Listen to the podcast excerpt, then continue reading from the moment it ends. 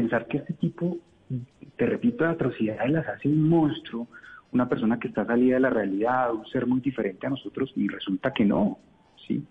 La violencia de género, los feminicidios, la violencia contra niños y niñas, es una realidad eh, desafortunadamente cotidiana en Colombia y en el mundo, hecha por, como, como lo decía Valeria ahorita, hecha por integrantes de la familia, Es el papá, es el tío, es el esposo, es el hermano, mm, los que participan en todo esto. Entonces, ¿por qué es importante, o más bien, cuál era, cuál era un poco la, la aclaración que yo quería hacer en mi cuenta de Twitter?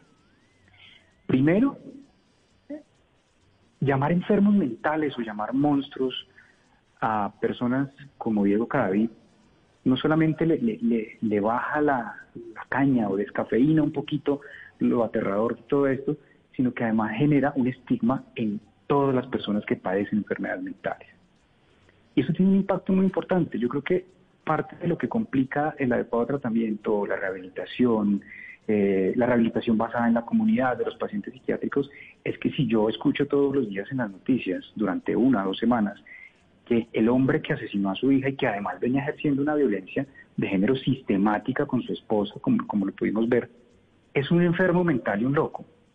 La próxima vez que yo me encuentre con una persona que padece de una esquizofrenia, una enfermedad bipolar, una depresión, inmediatamente mi mente lo va a relacionar con este señor y con este asesinato monstruoso.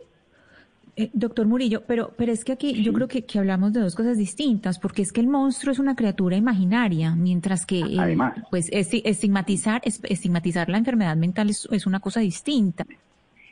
Le estamos hablando al pensamiento mágico que tenemos todos los seres humanos.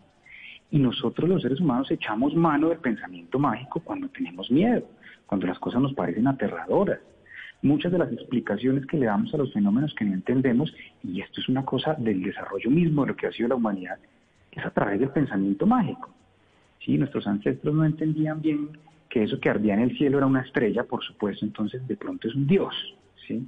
Esto que nos produce tanto miedo, que es ver un padre asesinando a su hija de 18 meses, nos produce un miedo terrible.